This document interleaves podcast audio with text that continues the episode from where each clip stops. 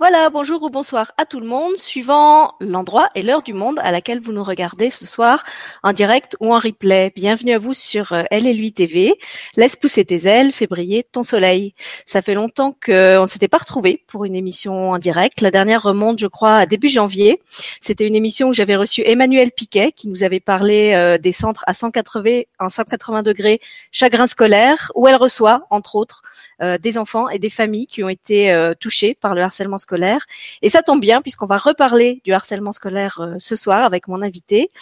Euh, et pour ceux qui connaissent la chaîne, vous savez que le harcèlement scolaire euh, est, est un, une problématique qui me tient à cœur et, et envers laquelle la chaîne s'est engagée depuis 2016. Euh, je crois que c'est la playlist la plus importante sur la page d'accueil de la de la chaîne. C'est le sujet sur lequel sûrement j'ai fait le plus d'émissions, ce qui n'était pas du tout prévu au départ. Euh, et donc pour remettre en contexte pour ceux qui ne le savent pas, c'est vrai que c'est euh, une problématique qui me touche d'abord en tant qu'enseignante puisque je viens du milieu enseignant, d'une famille d'enseignants.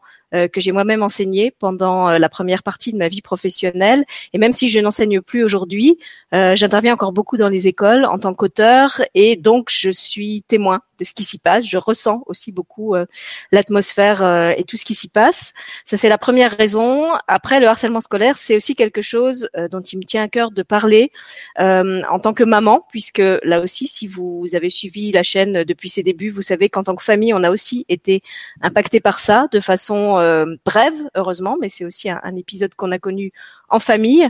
Euh, et puis, euh, j'ai envie de dire presque aussi en tant que citoyenne, euh, puisqu'à force de faire des émissions, plus j'entends de témoignages, plus je parle avec des gens, plus je lis d'informations au sujet du harcèlement scolaire, plus je prends la mesure de ce fléau national, mais aussi international, tellement international que d'ailleurs mon, mon invité de ce soir est en direct d'un pays voisin du mien, puisque je suis au Luxembourg et que je reçois ce soir Laurent Chadec en direct de la Belgique. Donc d'abord, merci Laurent d'être là ce soir pour reparler du harcèlement scolaire avec nous.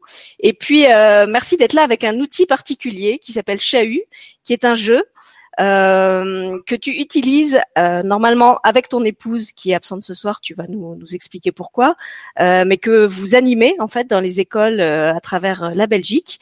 et donc le propos de ce soir, c'est pas de refaire une émission d'information générale sur le harcèlement scolaire, ce qui a déjà été beaucoup fait sur la chaîne et vous pouvez voir toutes les émissions en replay, mais vraiment de présenter ce jeu euh, l'utilisation que Laurent et son épouse Stéphanie en font dans les écoles et de vous expliquer en quoi justement ce jeu est un formidable outil euh, pour libérer la parole autour du harcèlement scolaire, pour euh, générer des prises de conscience chez les enfants, mais aussi chez les enseignants, euh, et puis aussi pour euh, mettre en place des comportements peut-être euh, plus respectueux, plus bienveillants, à travers justement ces prises de conscience qui se font. Donc, dans un premier temps, je vais laisser Laurent se présenter et vous expliquer comment il en est arrivé justement à devenir animateur de ce jeu à travers toute la Belgique, alors que finalement, ça n'était pas son métier. Lui n'était pas enseignant, il n'était pas éducateur, et il est arrivé au harcèlement, comme moi, par des chemins un petit peu détournés. Voilà, Laurent, je te laisse expliquer ça. Eh ben merci, merci déjà pour l'accueil, euh, merci pour la belle tribune parce que ben, je pense que le message il doit, il doit absolument passer. Euh, et donc ben, c'est super d'être d'être reçu par tes soins là maintenant. Un immense merci déjà pour ça. Euh, en gros, bah oui, comme tu l'as dit, on est deux euh, normalement à travailler là-dedans avec Stéphanie, mon, mon épouse. Euh, et donc, ben voilà, Stéphanie, euh, ce soir n'est pas à côté de moi, en tout cas physiquement, mais elle est, elle est parfaitement avec nous euh, dans tout ce qui n'est pas physique, on va dire. et euh, ben, elle se joint à moi en tout cas et, et me fait confiance pour faire passer justement euh, ce message. Voilà, on va dire que Stéphanie a subi une petite hospitalisation aujourd'hui et que cette petite hospitalisation ben, est assez pesante pour elle et donc ben, préférait simplement s'éclipser euh, pour laisser la place à, à toute ma fougue. Voilà. Voilà, mais On, lui, envoie tout notre soutien et euh, j'ai toute confiance, comme comme elle, dans dans la fougue euh, que tu as à, à, porter le message et dans la compétence que tu as, puisque j'ai aussi préparé l'émission euh, avec toi il y a il y a une semaine. Euh, et puis pour ceux qui seraient déçus de ne pas retrouver Stéphanie ce soir, on vous rassure, il y a de toute façon une autre émission qui est prévue sur un autre thème avec Laurent et Stéphanie. Et là, normalement, elle devrait être avec nous. Ce sera le 20 mars. On vous en parlera en fin d'émission. Mais pour l'instant on reste sur Chahut avec Laurent tout seul et Stéphanie qui est là pas loin, pas visible, mais à nos côtés. Voilà. Alors, ben, en gros, pour, euh, pour nous présenter un petit peu, euh, ben, Stéphanie et moi, on ne vient pas du tout euh, de la pédagogie ou de l'enseignement. Euh, même si la maman de Stéphanie a été euh, dans le milieu scolaire pendant toute sa carrière, euh, comme enseignante initialement, ben, Stéphanie, en fait, elle est de, de, de, formation marketing, donc elle a suivi une, une haute école en Belgique et, et a été ce qu'on appelle graduée en marketing. Moi, pour ma part, et un peu par dépit, euh, ben, j'ai choisi de faire l'école hôtelière à partir du moment où euh, il m'a été signalé que je ne pourrais pas faire d'études. Donc, euh, ben, voilà, par dépit, j'ai choisi ces études qui finalement ben, m'apportent le plaisir de pouvoir faire à manger à ma famille et uniquement à ma famille. Si ce n'est ben, que ben, voilà, ça nous a amené, comme tu l'as dit Sylvie, sur des sur des chemins. Donc euh, moi, j'ai essentiellement débuté ma carrière dans dans le commerce j'ai été commercial, j'ai travaillé pour euh, de grosses multinationales euh, à vendre bah, divers types de produits, que ce soit dans l'alimentaire, que ce soit dans l'outillage pour les professionnels, etc., etc. Mais là n'est pas le propos. Simplement, je pense qu'il fallait que je passe par là euh, pour m'apercevoir bah, que j'étais d'abord très peu en respect de moi-même, que j'écoutais très peu la petite voix intérieure euh, qui me disait non, non, non, c'est pas par là, Laurent. Et puis, ben, je crois que la vie s'est chargée de, de, nous ramener et de nous mettre sur le chemin. D'abord, ben, par nos enfants, parce que ben, on est parents avant tout de, de quatre enfants avec Stéphanie, et que ben, comme pour toi, euh, Sylvie, euh, ben, on a on a eu à vivre l'expérience euh, de ce qu'était le harcèlement et la violence en milieu scolaire au travers de deux de nos enfants, les, les, les deux plus grands. Et ben, notre volonté, je vais dire, c'était véritablement de de ne pas rester dans un, dans un statut de victime, même s'il est à reconnaître ce statut. L'idée était de faire quelque chose avec ça euh, parce que ben, j'ai envie de dire que entretenir d'abord notre position de victime n'aurait pas été salutaire. Ensuite, ben, ça n'aurait pas permis à l'enfant d'en ressortir grandi. Et donc, ben, dans cette idée, euh, on a choisi de, de, de, se pencher sur justement tout le tout l'aspect émotionnel que ça générait chez, chez nos propres enfants, voir un petit peu les répercussions que ça avait. Ça nous a amené euh, sur un sur un énorme travail sur nous-mêmes déjà, et, et, ce travail bah, nous a amené sur ce chemin euh, de la pédagogie et, et de l'animation. En gros, euh, il y a bientôt. Excuse-moi, Laurent, peut-être parce que moi je, je, connais votre votre histoire, mais les, les auditeurs ne la connaissent pas. Donc, euh, tu as évoqué euh, ce que vous avez vécu avec vos enfants. Donc, si j'ai bonne mémoire, il y en a un, le plus grand, pour qui euh, ça a été surtout du cyberharcèlement, c'est ça? Oui. Voilà, rappelle-moi hein, si, si, mes infos sont sont erronées. Euh, et puis pour la plus jeune, qu'est-ce qui s'était passé? Là, c'était pas c'était pas passé par euh, par le cyberharcèlement, c'était vraiment du harcèlement verbal, physique, je me souviens plus. C'était du, du, harcèlement euh, bah, essentiellement verbal euh, qui tendait vers le physique tout doucement vers la fin au moment où on s'en est aperçu. Donc euh, quelque part, heureusement, j'ai envie de dire physiquement, ça n'est pas allé plus loin. Mais en gros, bah, Mathéo, le plus grand, qui a 15 ans aujourd'hui, quand il est rentré dans ce qu'on appelle les, les, humanités en Belgique, donc euh, je ne sais pas comment on appelle ça, je pense que c'est le lycée en France, euh, à partir de 12 ans. Euh, ben, dans sa première année de lycée, on va dire, euh, il a fait connaissance d'une première petite amie. Et euh, ben, en gros, j'étais pas forcément d'accord qu'il soit présent sur les réseaux sociaux, mais malheureusement, il souffrait de beaucoup de moqueries de par son absence des réseaux sociaux, de par le fait qu'il n'avait pas de smartphone, euh, de par le fait que bon voilà, on essayait de le protéger au maximum, sans se rendre compte que derrière ce phénomène de protection, ben, il y avait surtout un phénomène de discrimination pour lui qui se vivait à l'école. Mmh. Et, euh, et, donc, ben, Mathéo, comme la vie euh, pour chaque adolescent, a fait connaissance d'une première petite amie et, et l'a, l'a partagée. Et c'était sur Facebook. Euh, en gros, il a fallu une dizaine de minutes pour qu'il reçoive 148 messages haineux et donc, ben, voilà, nous, on ne s'est pas forcément aperçu de la chose immédiatement. Et ce n'est que deux ans après, parce que ben, Mathéo est un garçon qui est relativement calme, introverti et gentil. Donc, je veux dire, il n'a pas laissé forcément transparaître une, une, souffrance, que du contraire, quand même. Euh, on a plutôt euh, remarqué un rapprochement, en tout cas émotionnellement, où il a essayé d'être vraiment plus proche de nous. Euh, et donc, c'est suite à des tests qu'on avait fait réaliser par une amie qui est pédagogue euh, et qui travaille sur les intelligences multiples, où elle est revenue vers nous en nous disant, bah, clairement, voilà, je ne sais pas ce qui s'est passé il y a deux ans, euh, mais Mathéo a perdu absolument toute confiance en lui, ce qui l'empêche clairement euh, bah, d'oser lever la main en classe quand il ne comprend pas. Donc euh, bah, voilà, en gros, la seule observation qu'on avait pu faire, c'était au niveau de ses résultats scolaires, où là, bah, il y avait vraiment euh, une, une, régression semaine après semaine. Et donc, ben, fatalement, une régression aussi dans sa confiance en lui, puisque ben, moi, j'ai toujours été convaincu que Mathéo avait suffisamment de, possibilités de réussir déjà dans le système tel qu'il est proposé, mais en tout cas, les capacités étaient présentes.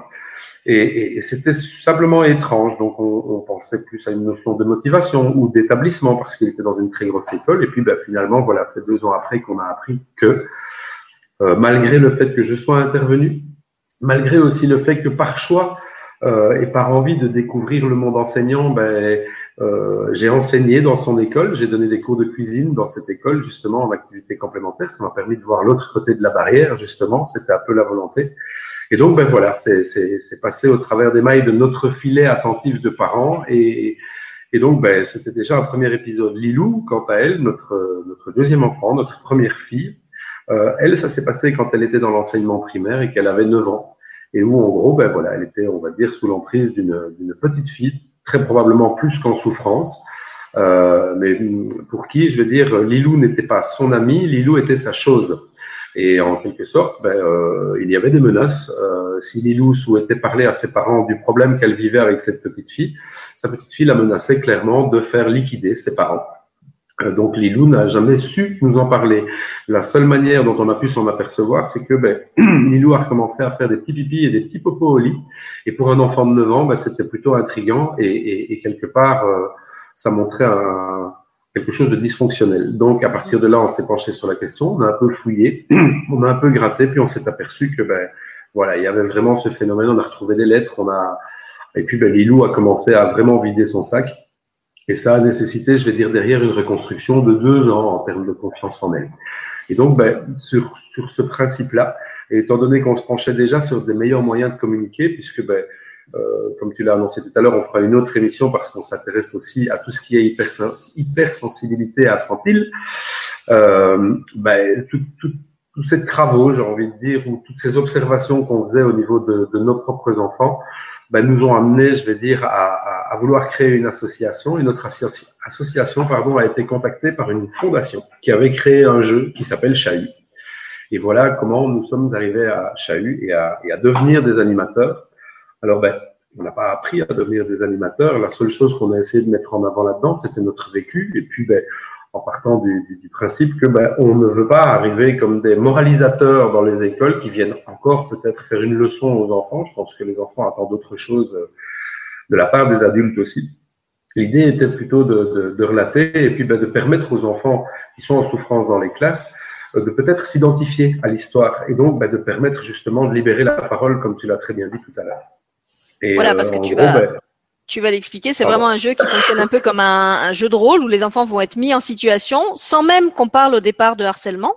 Hein, ça, c'est, c'est ouais. en ça, je trouve que le jeu est, est, est assez bien euh, amené parce qu'en fait, ils vont, ils vont être amenés à reproduire des situations de harcèlement euh, sans même au départ en avoir conscience. Des, enfin, je vais, je vais te laisser raconter comment ça, ça fonctionne. Mais du coup, effectivement, euh, tu n'arrives pas du tout avec cette casquette de euh, je viens faire une information sur le harcèlement et surtout, je ne suis pas un moralisateur, ce qui est souvent le, le meilleur moyen justement euh, que les enfants euh, soit n'écoutent pas, soit d'emblée se, se braquent contre le message qu'on veut leur faire passer.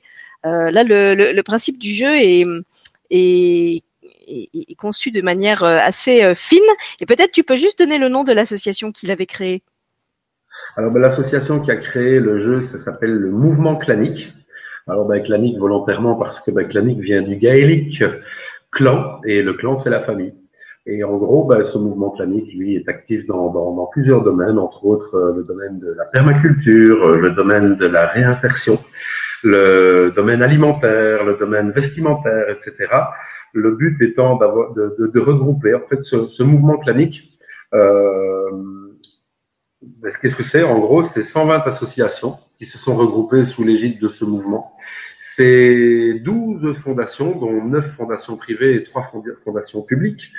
Euh, c'est la plus grosse plateforme d'éducation permanente privée d'Europe euh, nous sommes 12 000 au sein de ce mouvement clanique. Et donc, ben, nous, avec Stéphanie, on avait choisi volontairement, étant donné les, la ligne directrice du mouvement, ben, de, de, constituer notre ASBL au sein de ce mouvement, justement parce que ben, le but était de nous mettre en contact les uns les autres et, euh, et d'être dans un, dans un partage de compétences, justement. Donc, en gros, moi, je peux être amené à aller rendre un service à un monsieur qui fait justement de la récup au niveau des vêtements, par exemple Et donc, ben, s'il a besoin de mes compétences, ben, voilà, elles sont à son service et le mouvement clanique ben, nous permet tout ça.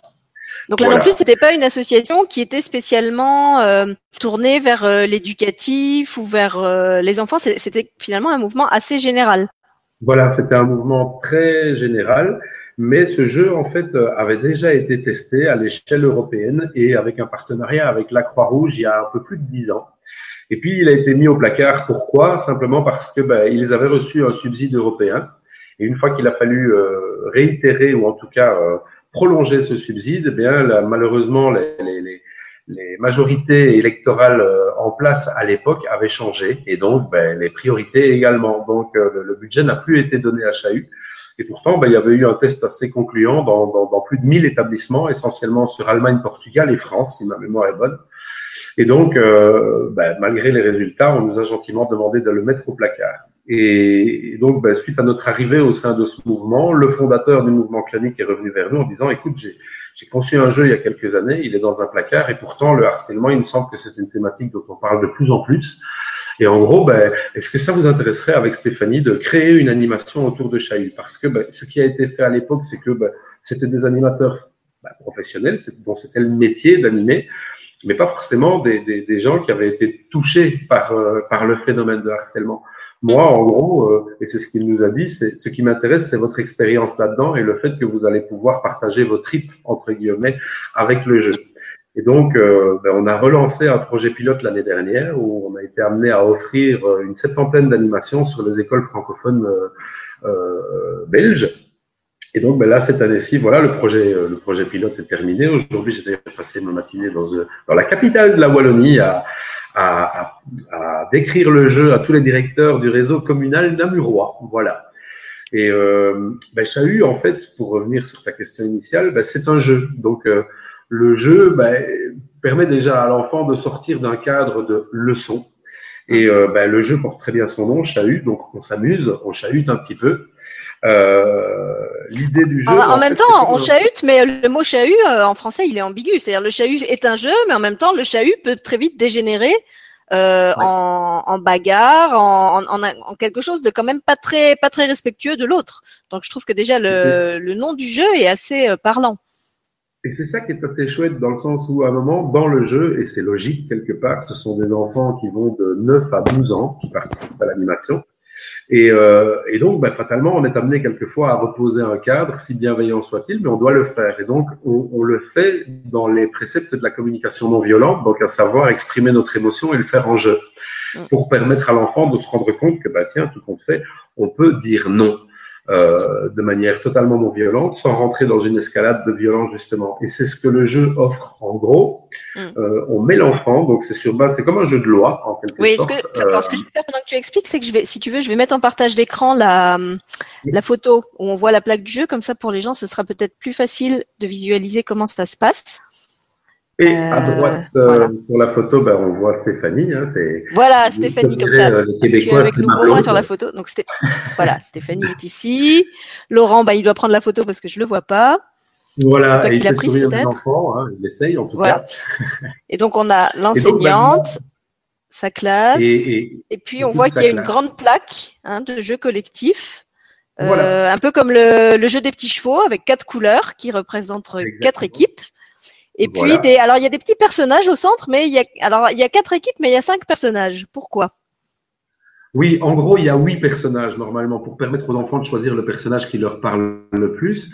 Alors ben là, euh, je, je, profite justement du fait que tu parles des personnages pour préciser que ben, c'est le, le, travail d'un artiste qui s'appelle, et là sur Facebook on le trouve assez facilement, il s'appelle Vaga Bunch. Et ce vagabunch, ben, c'est quelqu'un qui travaille le bois euh, depuis toujours. C'était une spécialité familiale chez eux, mais qui aujourd'hui, en fait, n'a plus du tout envie de travailler en menuiserie pure, mais a, envie de, de, produire des objets en bois, mais qui, qui génèrent du sens. Et pour lui, ben, c'était très important de pouvoir nous créer ces personnages du jeu parce que ben, pour lui, le, le, jeu euh, tient vraiment un, un, sens important. Et puis, ben, son SDL a aussi été développé en partenariat avec le fameux mouvement clanique. Donc ça, c'est pour les personnages. En gros, ben, comme tu l'as dit, euh, Sylvie, ben, il y a quatre équipes. Alors, ben, les rouges, les bleus, les verts et les jaunes. Et euh, qu'est-ce qu'on fait avec ça? Euh, Le jeu représente une école. Donc, comme vous l'avez vu, il y a un parcours sur le jeu. Il y a des petites pastilles rondes. Ça, ce sont les personnages de nouveau. Et, donc, ben, c'est parce que tu en parlais, mais j'ai du mal à, afficher les images euh, en, synchronicité avec ce que tu dis. C'était juste pour faire un zoom justement sur les, créations de, de, de, la personne, mais je l'ai perdu maintenant. Oui. Et donc, ben, voilà, euh, pour, euh, pour continuer, ben, l'échiquier, on va dire, euh, le, la plateforme de jeu représente une école. À savoir, dessus, il y a tous les lieux stratégiques d'une école, à savoir ben, le réfectoire, la salle de gym, la salle de récré, la classe, les toilettes, le local du concierge, la salle des professeurs, etc., etc., etc. Et chaque fois que l'équipe, avec son petit personnage, en tirant avec des dés, on joue avec des dés pour avancer sur la plateforme, euh, chaque fois qu'une équipe arrive sur un de ces lieux stratégiques, eh bien, elle est mise en situation. Voilà, là ici. Voilà, j'ai ben, mis une photo où on voit justement, je crois, les différents, enfin, une partie des lieux du collège par lesquels euh, les enfants vont, vont être amenés euh, à passer. Donc, euh, moi, je les identifie. Alors, par exemple, là où il y a les clés, qu'est-ce que c'est? C'est la loge? du concierge, par exemple. Du concierge, ouais, voilà, c'est ce que je pensais. Donc là, l'assiette, c'est la cantine, je pense. Voilà, la cantine, la bibliothèque. La bibliothèque, la cour de récré, je pense, avec le toboggan. Des, des maternelles. En haut, à gauche, euh, c'est la, la, machine à café. Alors là, je te laisse deviner. La machine à café, c'est quoi? C'est la... Bah, c'est la salle des profs. ben, la salle des profs, évidemment. Et alors le téléphone, c'est quoi Le secrétariat? Secrétariat, exactement. Voilà. Puis après, on voit qu'il y, a encore d'autres lieux dans la, partie basse du jeu qui là est, est coupé. Donc en fait, ce sont tous les, les endroits, on va dire, où les enfants dans une euh, journée ou une semaine d'école vont passer et où le harcèlement est susceptible de se manifester en fait. Exactement, exactement, exactement. Et j'ai un super souvenir avec cette classe d'ailleurs. Euh, la photo que tu as mise est vraiment très chouette parce que c'était vraiment une merveilleuse expérience avec cette classe. Ça se voit d'ailleurs, je crois, au visage des enfants qui sont super heureux. Et, et, et moi, pareil d'ailleurs. Donc ça, c'était petite parenthèse toute personnelle et dans mes émotions. Et donc, bah, pour continuer, à chaque fois que l'équipe arrive sur une de ces pastilles rondes qui représentent un lieu de l'école, en gros, on les met dans une situation de violence, et ce, volontairement. À cette situation de violence, on leur fait quatre propositions. Euh, Alors attends, quand tu dis on les met dans une situation de violence, ça, ça veut dire quoi? On les incite pas à se taper dessus dans la classe quand même on ne les incite pas à se taper dessus dans la classe, par exemple, mais euh, je ne sais pas. On leur lit, c'est comme, comme au, au Trivial Poursuite, il y a une carte et on leur lit une situation? Je leur lis la situation qui est propre à l'endroit de l'école où ils sont. Donc si par exemple ils arrivent en salle des profs, il y a une situation qui est très claire, très clairement liée à la salle des profs. Là, si ma mémoire est bonne, euh, justement, dans la salle des profs, c'est en gros, tu as déposé ton gâteau d'anniversaire le matin à la salle des profs et quand tu viens pour aller le rechercher, il a disparu. Alors, ben, après, une fois que la, question a été lue, on leur fait quatre propositions. Et dans les propositions, en gros, ben, elles sont toutes violentes. Alors, ben, il y en a qui sont peu violente jusqu'au pire du pire, euh, la quatrième proposition étant généralement la plus violente. Et là, ben, on invite l'équipe à réfléchir à ce qu'ils préfèrent choisir dans les quatre propositions qu'ils ont reçues. Maintenant, il faut être conscient que il y a des élèves qui disent mais non, c'est trop violent, moi je je peux pas répondre là-dedans. Là, il faut être bien clair là-dessus. Nous, nous permettons à ces élèves de ne pas répondre. L'idée n'est pas d'être en, en, en, dictature justement dans le jeu. Maintenant, il faut être conscient aussi que ben, ces élèves qui ne souhaitent pas répondre, ben, ça représente peut-être 2 à 3% euh, de toutes les animations qu'on a faites. Ben, 2 à 3% des élèves ont refusé de répondre. Ça veut dire que aussi 98, 97 à 98% sont clairement tombés dans le jeu et ont voulu jouer le jeu jusqu'au bout. Voilà, on va, on va expliquer après pourquoi c'est comme ça. Parce que c'est vrai que quand tu me l'as raconté euh, dans la préparation de l'émission, mais je me suis dit, mais il est quand même bizarrement conçu ce jeu. Pourquoi est-ce qu'on ne leur propose pas une autre une autre euh, attitude, une autre réponse que la réponse violente? Mais ça, ils vont découvrir après pourquoi. En fait, c'est là aussi c'est pensé. Mais je, je, tiens quand même à le préciser pour les gens qui, comme moi, découvriraient le, le jeu pour la première fois et trouveraient ça un petit peu euh, choquant. Ouais. Et j'avoue que quand moi on m'a confié le jeu, la première question c'était mais qu'est-ce que je vais faire avec ce truc hyper violent? Euh, il va falloir que là, on brode énormément, qu'on amène d'autres éléments dans le jeu. Et donc, bah, par chance, heureusement, après, parce qu'on joue deux parties avec le jeu, et donc bah, déjà de préciser tout de suite que ces deux parties se passent dans deux situations de violence, de violence différentes, à savoir la première partie, on le joue dans agir dans la violence, être violent, et la seconde partie, on le joue dans subir la violence. Donc, ben, on met l'enfant sous deux points de vue, le point de vue du persécuteur ou le point de vue de la victime, clairement. Euh, alors, ben, pour expliquer justement ce que tu disais, un petit peu la, la mécanique du jeu, euh, ben, ce jeu justement a été volontairement conçu de manière violente. Pourquoi? Ben, Simplement parce que, en gros, nous tendons un piège aux enfants. Alors un piège qui n'est pas bien méchant, mais en gros, ça nous permet justement de débattre avec eux après. Et le débat sera axé fatalement sur ce qu'on appelle, en tout cas le premier acte de l'animation, c'est l'escalade de la violence. Le piège est le suivant. Et alors, quand, toi, quand toi, tu arrives en classe avec euh, Stéphanie, que vous présentez le jeu, en fait, qu'est-ce que vous dites aux enfants? Si, si vous ne leur dites pas ouvertement, on va vous présenter un jeu qui, par, qui, qui, va nous amener à parler du harcèlement scolaire, vous, vous, présentez le jeu comment? Vous dites seulement, on, vous propose de jouer avec nous au jeu Chahut. Est-ce que vous annoncez un thème? Comment, comment vous, vous l'amenez en fait? Bah, en gros, quand on arrive en classe, c'est déjà, moi, bah, déjà, c'est bonjour à tout le monde. Et puis, ben, j'ai une première question, c'est, savez-vous pourquoi on est là? Et donc, ben là, il y a des, si l'instituteur a parlé avant, euh, s'il a expliqué l'animation qu'ils allaient recevoir, ben, généralement, ils vont ah oui, pour parler de violence, de harcèlement, etc. Mais ah, donc, ils savent quand même qu'il y a un lien. Voilà, ils savent quand même qu'il y a un lien. Ils le savent. En tout cas, généralement, dans 95% des cas, ils le savent.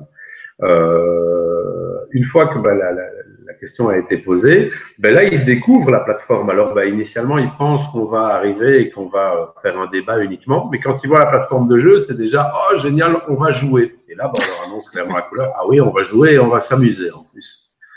Donc, ben, ça met déjà un, un cadre assez joyeux, on va dire, parce que quand ils voient la plateforme de jeu arriver, c'est toujours oh yes, on va pas étudier du français ou des maths, on va jouer et c'est top. En plus, en plus, ça se fait à l'école, donc c'est encore mieux. En équipe, voilà, comme tu. Donc comment ça se passe? Il y a un capitaine d'équipe, et je crois que tu m'avais dit qu'en fait euh, le capitaine doit centraliser les réponses de son équipe pour euh, décider de la marche à suivre, c'est ça?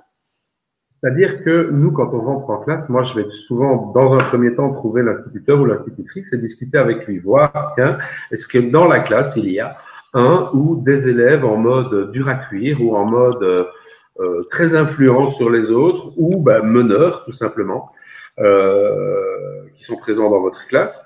Si oui, le ou lesquels. Alors le but est encore une fois et ça je le précise d'emblée et tout de suite parce que c'est très important. Le but n'est pas de stigmatiser cet enfant-là, mais plutôt d'utiliser ses ressources.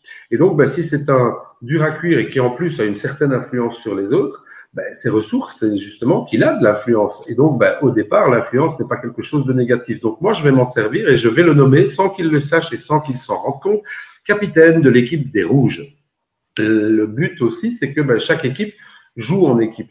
Donc, on essaye d'être hyper inclusif dans la démarche, à savoir, moi, je veux que tous les enfants donnent leur avis et donnent une réponse qui leur convient.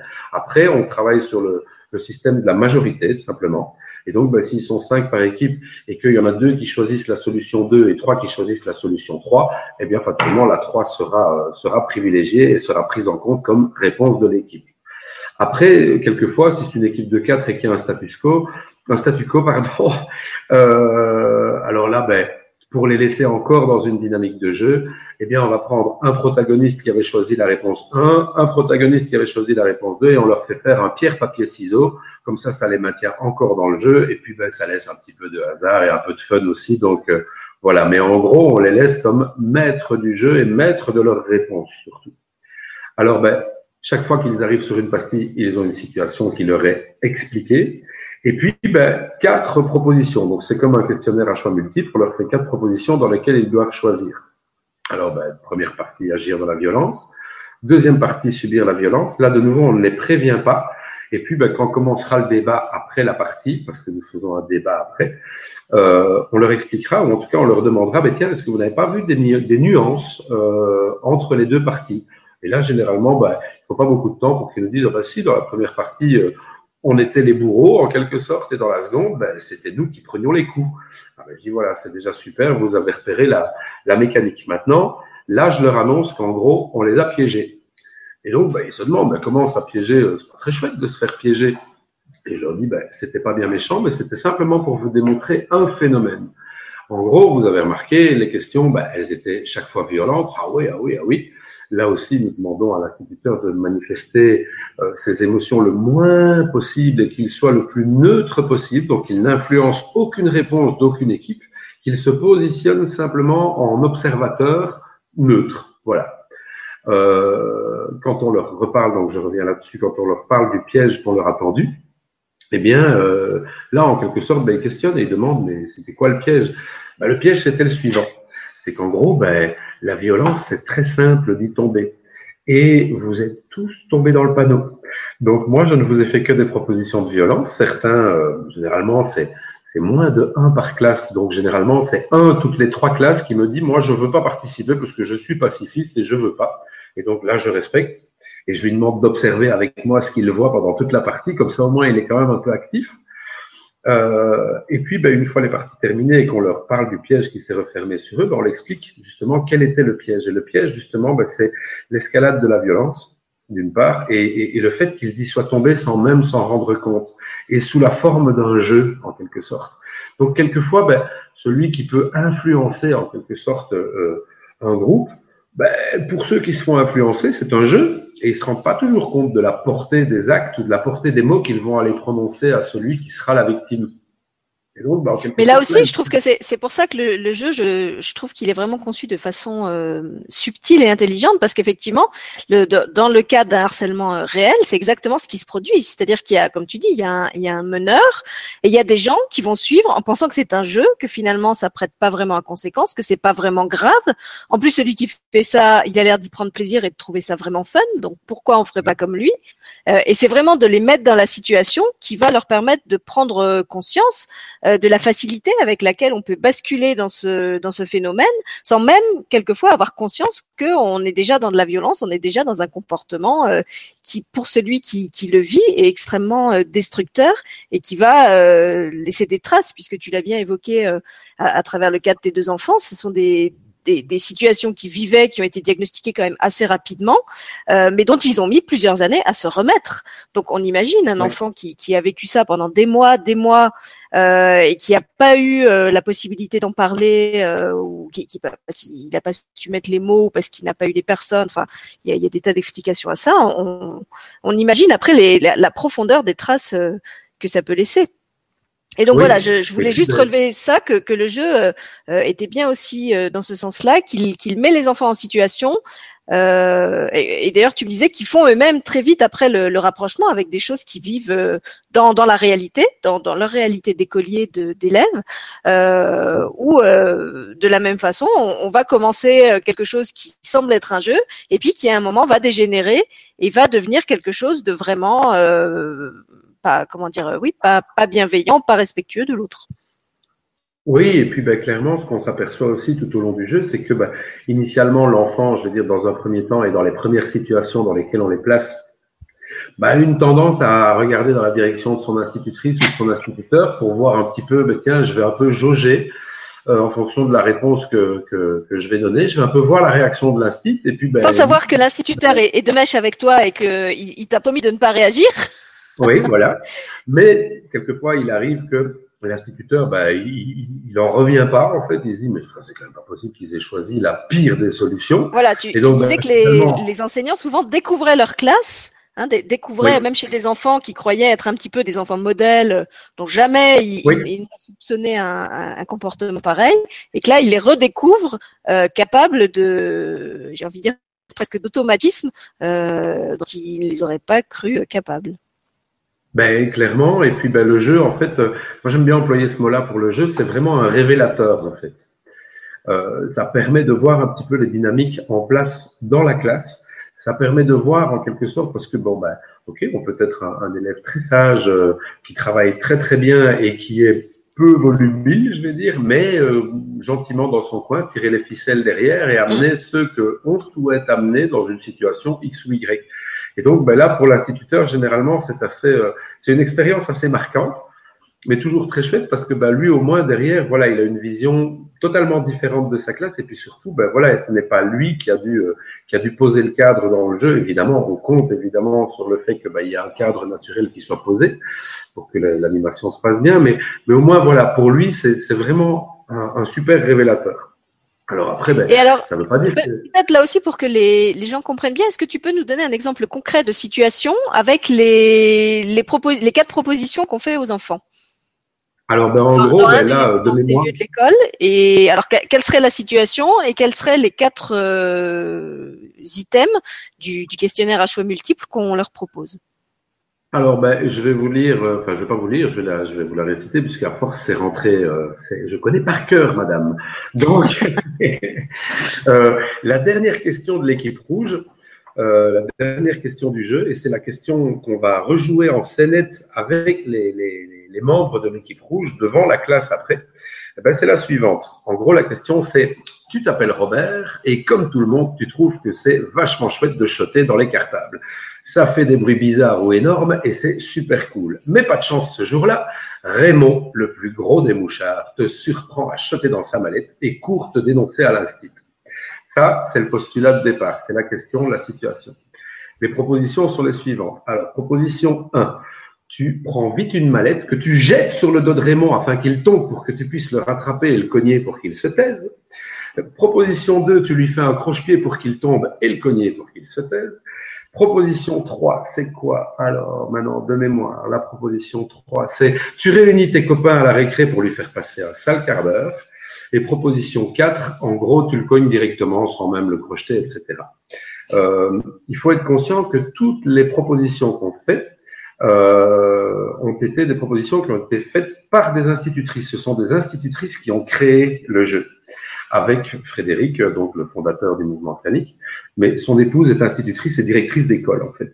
Et donc, elle a réuni son équipe éducative pour créer les propositions parce que bah, c'était dans un, dans un vécu scolaire, clairement. C'est ça, on sent que c'est des, des, propositions vraiment réalistes.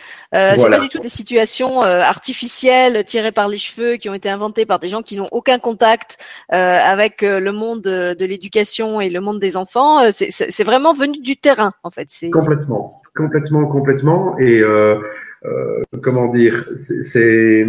Ah, je ne trouve plus mes mots là-dessus. Oui, ce sont vraiment des propositions de terrain et puis surtout, elles sont basées sur les différentes formes de violence qui ont été réparties, euh, répertoriées pardon, par la Fédération Wallonie-Bruxelles. Ben, en gros, euh, vous le savez, la Belgique est divisée en trois communautés linguistiques euh, et en plusieurs entités politiques. La Fédération Wallonie-Bruxelles étant la fédération politique qui représente la partie francophone du pays ainsi que la capitale. Et, euh, et donc, ben, toutes les formes de violence qu'on leur expose dans les propositions qu'on leur fait sont les formes de violence qui ont été répertoriées par cette même fédération. Donc, on est dans les, dans les clous, en tout cas d'un strict point de vue pédagogique, on est clairement dans, dans les clous. Voilà.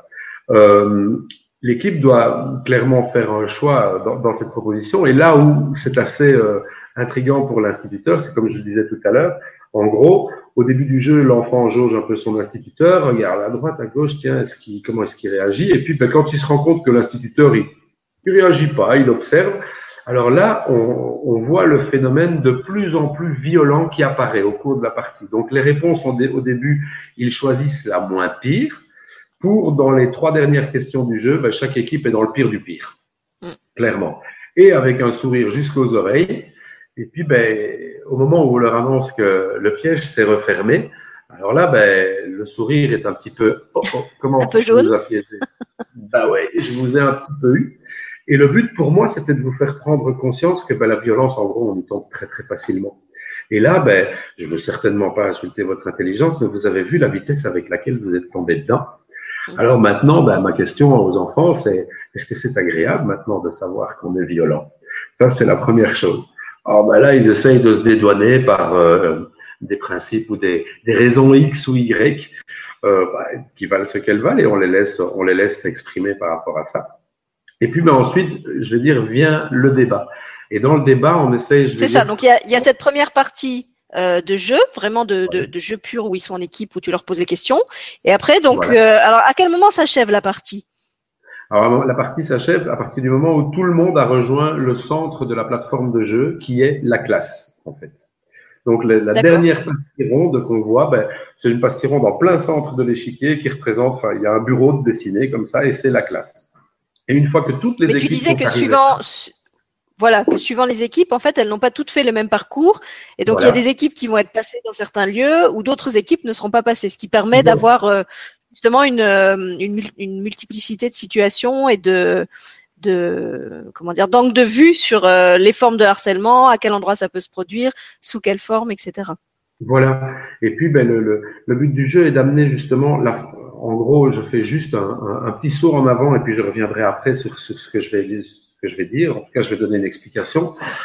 La fin du jeu, en gros, nous confions ce qu'on appelle un code de force et d'honneur. Donc, c'est en quelque sorte une espèce d'avenant au règlement de l'école, euh, sur lequel l'école adhère quelque part. Et donc, euh, ben, ce code de force et d'honneur, il reprend les trois axes principaux de l'animation. Et les trois axes principaux ben, sont les suivants. De un, ben, c'est le piège qu'on leur a tendu, c'est l'escalade de la violence. Ça, c'est le premier axe. Le deuxième axe, c'est la lâcheté dans un effet de troupeau. Donc, on se met à 2 contre 1, 3 contre 1, 5 contre 1, 10 contre 1 et on pilonne. Et le troisième axe, c'est on ne harcèle pas ni dans la cour ni en classe et encore moins sur les réseaux sociaux. Et c'est là que viennent justement nos histoires avec nos enfants, où euh, bah, indirectement, moi, j'utilise l'histoire que Mathéo et Lilou, euh, mes, mes, deux enfants, ont vécue, et je, le, je, les remets, je les replace à la sauce de leur classe, en, en mm. quelque sorte à savoir, ben d'abord, je fais, je fais une première métaphore sur ce qu'est la, la, la, violence verbale. Et je leur explique en gros ben, que, euh, et c'est une histoire vraie en fait, hein, il y a juste que je la, je la positionne différemment dans le temps et dans l'espace, je la mets à l'échelle de leur classe. Et je m'identifie comme étant un nouveau camarade de classe qui est arrivé dans leur classe il y a six ou sept semaines. Et donc, euh, en gros, ben, je dis, voilà, moi, vous savez, je suis le nouvel élève de votre classe. Et quand je suis arrivé, ben, je me suis présenté, j'ai dit qui j'étais, j'étais très content d'arriver dans, dans, ma nouvelle école et dans ma nouvelle classe et de me faire des nouveaux copains. Et euh, ben, le jour où je suis arrivé, en décrivant qui j'étais, ben, on s'est un peu moqué de moi. Ben oui, parce que je suis le cinquième enfant d'une fratrie de sept enfants. Et mes parents, ils n'ont pas très facile. On a dû déménager et venir dans, dans, dans votre belle région là, euh, parce que ben, papa avait trouvé du travail euh, par là. Et euh, en gros, bah, le premier jour, on s'est un peu moqué de moi. On s'est moqué de ma vieille mallette. Bah oui, parce que c'est une mallette que mes frères et sœurs avaient utilisée avant moi. On s'est moqué de mon casse-croûte parce qu'il n'était pas très fourni.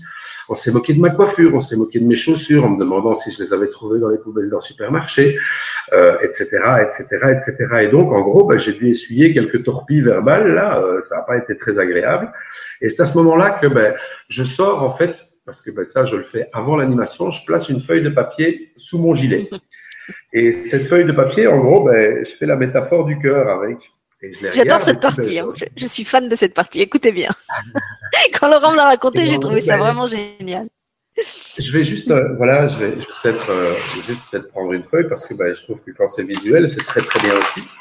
Tu as raison. Ben, en gros, je, j'utilise une feuille de papier que je retire de mon gilet. Elle était cachée là en dessous de mon gilet. Et je dis, ben, vous voyez, quand je suis arrivé dans, votre classe et puis que j'ai reçu toutes ces insultes et toute cette violence, eh ben, je vous présente mon cœur. Alors là, je me ressors la, la feuille de papier. Dis, vous voyez, il est beau, hein, il a des angles bien dessinés, il est parfaitement lisse. Ok, il ressemble pas très fort à un cœur, mais c'est mon cœur, c'est lui. Et en gros, ben, quand j'ai reçu toutes les insultes, à votre avis, est-ce que mon cœur, il est resté euh, identique à ce que vous voyez là? Alors, ben, il y a des enfants, ah ben non, il s'est brisé. Euh, dis là, tu vas peut-être un peu vite en besogne, mais en tout cas, dans un premier temps, ce cœur-là, ben, il a été froissé. Et là, je leur montre une jolie boulette de papier, là, comme ça. Et cette boulette, ben, je la remets sous mon gilet. Et je dis, est-ce que vous voyez que mon cœur a été endommagé? Est-ce que ça se voit là euh? Ah ben oui, on voit la bosse là. Oui, je dis oui, là, physiquement, tu vois la bosse.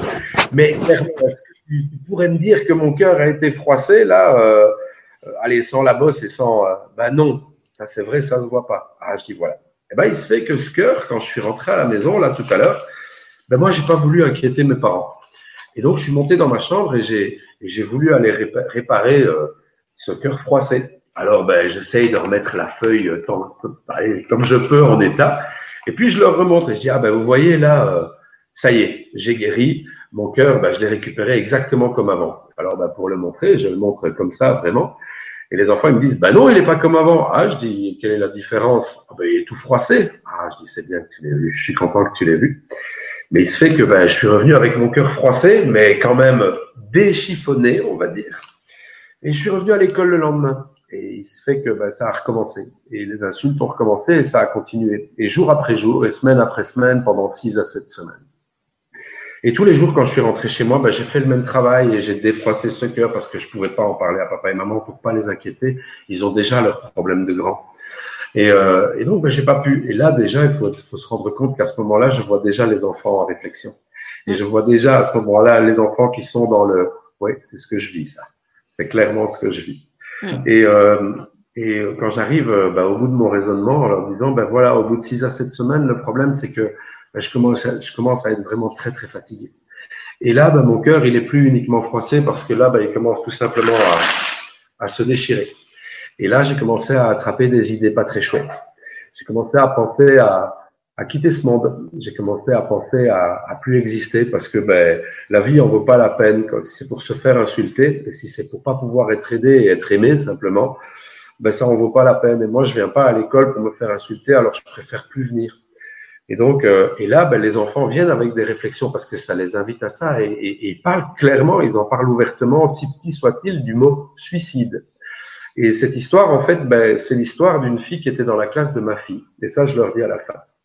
Et en gros, ben, ce que les parents de cette jeune fille ont dit euh, quand ils ont appris que leur fille n'était plus de ce monde, la première réflexion que les parents ont eue, c'était si on avait su. Mm. Et donc, ben là, en gros, je leur explique que être euh, spectateur euh, non actif et laisser faire, c'est aussi être complice. Et indirectement, là, ils prennent conscience de la responsabilité qu'ils ont aussi. On ne leur demande pas d'être des policiers, mais en tout cas, on leur demande au moins de ne pas cautionner ce qui se passe et que ben, s'ils sont pas d'accord avec ça, eh ben, ils peuvent le manifester. On leur demande pas d'être des, agents de police, on leur explique clairement qu'il y a des personnes ressources dans une école et que ces personnes ressources, ben, c'est l'institutrice, le directeur, euh, l'accueillante extrascolaire, euh, la personne en charge des repas, euh, le surveillant en cours de récré, etc. Et ça, ce sont toutes des personnes qui peuvent être mises au courant, en sachant que bon, en plus, on remet en fin d'animation ce fameux code de force et d'honneur qui reprend en quelque sorte tous les pictogrammes qu'on leur montre pendant le débat pour développer les trois fameux axes d'escalade, de lâcheté dans un effet de troupeau euh, et de harcèlement en cours de récré sur les réseaux sociaux. Eh bien, ces codes ont fourni à l'école donc des feuilles, des grandes feuilles A3, euh, bah, merveilleusement bien dessinées et colorées, et, et on invite l'école à les placarder dans tous les lieux stratégiques donc euh, le réfectoire, la cour de récré, la classe, la salle de gym, les toilettes, etc. En sachant qu'à partir de, du moment où l'animation a été donnée, en fin d'animation, eh bien, on propose à chaque élève de s'engager. Parce que ben, moi, comme je leur dis, une fois que le débat est terminé, une fois que le jeu est terminé et que toute l'animation est pliée, ben, je leur explique clairement que voilà, moi, j'ai pas envie que l'animation s'arrête euh, là maintenant. J'ai envie qu'elle dure toute l'année. Alors là, évidemment, eux, ils s'imaginent, ouais, il va venir tous les jours, c'est génial. Euh. Et je leur dis, ben non, mais je compte sur vous pour faire perdurer les effets de l'animation, parce que comme vous l'avez compris, en gros, ben euh, voilà, on est des humains, hein, on n'est pas parfait, on fait des erreurs, mais il y a une bonne nouvelle, c'est qu'on peut se rattraper. Et que ben, pour pouvoir se rattraper, ben, on peut se mettre aussi à respecter ce nouveau code. Et puis ben, surtout, je leur fais bien prendre conscience aussi, euh, et là, ben, ça reste un message fort, et c'est un message que j'essaye de leur donner les yeux dans les yeux aussi, c'est que, en gros, ben, maintenant, euh, si l'école nous a fait venir, c'était aussi parce que ben, il y a eu des petits problèmes au sein de l'école, ou soit l'école ne veut pas qu'il y ait de problème, mais qu'en gros, ben, à partir de maintenant, plus personne ne pourra dire qu'il n'était pas au courant. Et donc, à partir de maintenant, ben, voilà, les enfants sont prévenus. Il y a ce code qui est en place dans l'école et qui sera respecté et par les enfants et par les enseignants. Et donc, ben, la fin de l'animation, en gros, ben, on fait ce qu'on appelle vraiment la phase de responsabilisation et de renforcement positif à savoir ben, que j'ai envie de dire, par des formations professionnelles, euh, de recevoir des gens en consultation et des enfants particulièrement hypersensibles, ben, on a l'habitude d'observer un petit peu leur comportement, voir un petit peu les systémiques en place au niveau de la classe, voir un petit peu les interactions entre chacun, les introvertis, les extravertis. Et on observe déjà simplement ben, les qualités de chacun. Euh, on leur dit aussi clairement, parce que ben, les enfants sont invités, euh, ne sont pas invités, les enfants prennent la liberté souvent de se mettre à dénoncer au moment et là, ben, l'idée n'est pas de stigmatiser le harceleur, ou en tout cas de mettre la victime aussi sur un piédestal. L'idée, c'est de les rendre acteurs. Et, pour les rendre acteurs, justement, ben, ce qu'on leur dit, c'est qu'en gros, nous, on n'est pas là pour ce qui s'est passé. On est là pour ce qui se passe aujourd'hui et ce qui va se passer et pour mettre en place une nouvelle dynamique au sein de l'établissement. Voilà, en gros, euh, ça c'est la première chose. Non pas qu'on n'est pas prêt à entendre ce qui s'est passé pour eux, mais alors à ce moment-là, on leur demandera de nous le partager en individuel au moment où ils s'engagent. Et l'engagement, la troisième phase de l'animation, la dernière, c'est la responsabilisation. Comment l'enfant s'engage-t-il à respecter ce code de force et d'honneur qui lui a été fourni? Eh bien, simplement en venant nous serrer la main et en venant recevoir son petit message personnalisé. Parce que, ben, comme je vous l'ai dit, on les observe. Et donc, ben, moi, par exemple, si je prends le cas du, du petit violent de la classe ou du petit qui attire toujours deux autres pour faire des bêtises, ben, je vais le prendre et je vais, je vais pas lui dire que c'est lui le violent. Je vais pas lui dire que, qu'en gros, ben, il, il, a fait beaucoup trop de bêtises et que c'est pas bien. Je crois qu'il l'entend déjà 200 fois par jour, peut-être même chez lui aussi. Euh, et donc, en gros, ben, moi, ce qui compte, c'est, c'est de lui faire changer de lunettes et de lui faire changer de regard. Euh, en gros, le problème, il est là, ok. Il a conscience, parce qu'il a pris conscience. Il faut être conscient que, comme nous démontons tous les mécanismes de la violence, celui qui s'est construit une identité sur base de la violence, en fin d'animation, il est déconstruit. Et donc, ben, ce qui compte, nous, c'est pas de laisser un, un, un enfant de, de, 9 à 12 ans flottant, sans identité, euh, en se demandant mais qu'est-ce que je vais devenir à partir de maintenant? Moi, la violence, c'était moi. Et là, maintenant, j'existe plus. Et là, ben, moi, dans l'idée, c'est plutôt d'aller le chercher en lui disant, écoute, j'ai repéré que tu avais un sacré talent. Et, euh, et j'ai repéré que ton talent euh, bah, est très visible et tout le monde l'a vu. Ah oui, c'est quoi mon talent? Parce que généralement, il a un peu, euh, il a un peu, alors comment dire, cette, cette assurance dans la parole, pour ne pas appeler ça de l'arrogance, je préfère dire de l'assurance, parce que sûr de son fait, il est sûr qu'il va pouvoir aussi m'impressionner moi. et, et, et, puis, ben, il y a surtout que je me mets en position de celui qui un jour a été le mauvais. Et je leur explique qu'en gros, ben, j'ai vécu euh, la position du mauvais, du harceleur. Et que à 43 ans aujourd'hui, je m'en veux encore un jour de m'être moqué d'une fille dans mon dans l'école où j'étais. Et, et, et j'ai même été jusqu'à vérifier le profil Facebook de cette fille pour voir si tout allait bien dans sa vie et si elle s'en était sortie après ma moquerie. Et tout ça pour leur montrer aussi que ben on peut avoir fait des bêtises. C'est pas pour ça qu'on sera toute notre vie euh, des, des, des coupables de bêtises et que ben on peut surtout changer et, euh, et moi, ben, il a fallu que ça arrive à un de mes enfants pour que je me rende compte que ben, c'était très inconfortable et, et, pour que je me rende compte aussi que ben voilà, euh, il est possible de changer. Et en gros, ben, je reprends ce, euh, le fil conducteur avec euh, avec le renforcement positif que je fais avec cet enfant violent, c'est que je lui dis ben voilà, moi j'ai vu que tu avais un sacré talent. Il me demande évidemment lequel, et je lui dis ben tu as un sacré pouvoir d'influence. Ah oui, c'est quoi? Ben, je dis en, en, gros, je remarque que quand tu prends la parole, les autres t'écoutent. Et quand tu choisis une réponse, euh, les autres seraient plutôt enclins à, à te suivre dans ton choix. Ah ouais, ouais, ouais, ouais, ouais. Alors là, il est très. Mais je dis, tu as remarqué une chose quand même, j'en ai parlé dans l'animation. Tu te souviens qu'on a parlé de la réputation. Et tu te souviens qu'on a dit, en gros, il, te, il, faut 30 secondes pour coller une réputation à quelqu'un, mais il lui faudra 10 ans pour s'en séparer, voire plus, si c'est quelque chose de très, très gluant et très, très collant. Alors, ben, est-ce que c'est agréable pour toi l'idée peut-être de, de savoir qu'on va te coller une étiquette de violent pour les 10 ou 15 prochaines années Est-ce que c'est agréable de pouvoir te dire qu'il y a des portes qui vont se fermer à cause de ça pour toi? Alors, ce sera peut-être les portes d'un club de sport, les, les, les portes d'un mouvement de jeunesse où tu aurais peut-être aimé être actif justement. Et est-ce que tu t'imagines que, ben voilà, aujourd'hui, tu as conscience des, des, des, actes, chacun a conscience ben, que nos actes euh, prêtent à conséquence. Et moi, ben, en gros, j'ai besoin de ton talent. J'ai besoin de ton pouvoir d'influence. Et, je crois que tu as bien compris que ben, ce pouvoir d'influence, ben, soit tu t'en sers pour te faire coller une étiquette, et qui sera pas très agréable à porter, soit tu t'en sers, et là, ben, en gros, tu seras plus celui qu'on suit dans les bêtises, tu, tu deviendras plutôt le guide celui qui entraîne les autres sur un chemin beaucoup plus lumineux et beaucoup plus agréable à vivre pour toi et pour les autres. Alors, tu es prêt à m'aider? Ah ouais. Alors là, généralement, c'est ouais.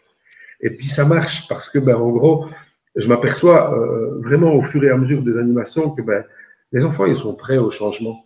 C'est nous, euh, les grands, en gros, euh, qui amenons une forme de pression c'est aussi quelque part, et il faut pas se mentir, quelque part, le, le système éducatif et, et, ce système de performance amène l'enfant à vouloir performer dans tout. Et, et indirectement, ben, en soi, qu'il y ait des cotations, etc., ben, c'est bien si ça permet à l'enfant de savoir où il en est pédagogiquement parlant et dans son cursus, c'est super. Si ça le met par contre dans une position de force vis-à-vis d'autres qui ont reçu de moins bonnes notes, alors je trouve que ben, voilà, c'est une opinion purement philosophique, mais en gros, ben, l'enfant, il a déjà cette pression-là au départ. Et donc, ben, la violence, ce n'est qu'une pression supplémentaire indirectement qu'il a et qu'il se met pour pouvoir exister simplement. Alors, ben, il y a toujours des raisons et on leur explique aussi en animation que ben, Celui qui fait souffrir les autres est avant tout le premier qui souffre. Et ce bonhomme est déjà un être en souffrance. Alors là, c'est toujours très rigolo de voir le regard de ceux qui sont les victimes se retourner sur ceux qui les harcèlent, entre guillemets, et de voir justement un regard qui passe de je suis ta victime à eh ben mince, alors tu souffres aussi. Euh, c'est absolument génial à ce moment-là parce que ben, celui qui est considéré comme le dur à cuire ou le violent, ben, son visage change indirectement et il est aussi à ce moment-là gagné par l'émotion parce que ben, il sait mieux que n'importe qui la souffrance qui est la sienne. Et généralement, ben, je crois que beaucoup de gens le savent, la violence, elle vient rarement de l'école en elle-même, elle vient de l'extérieur, elle est ramenée intramuros à l'école. Et donc, ben, voilà, ça permet aussi une réflexion.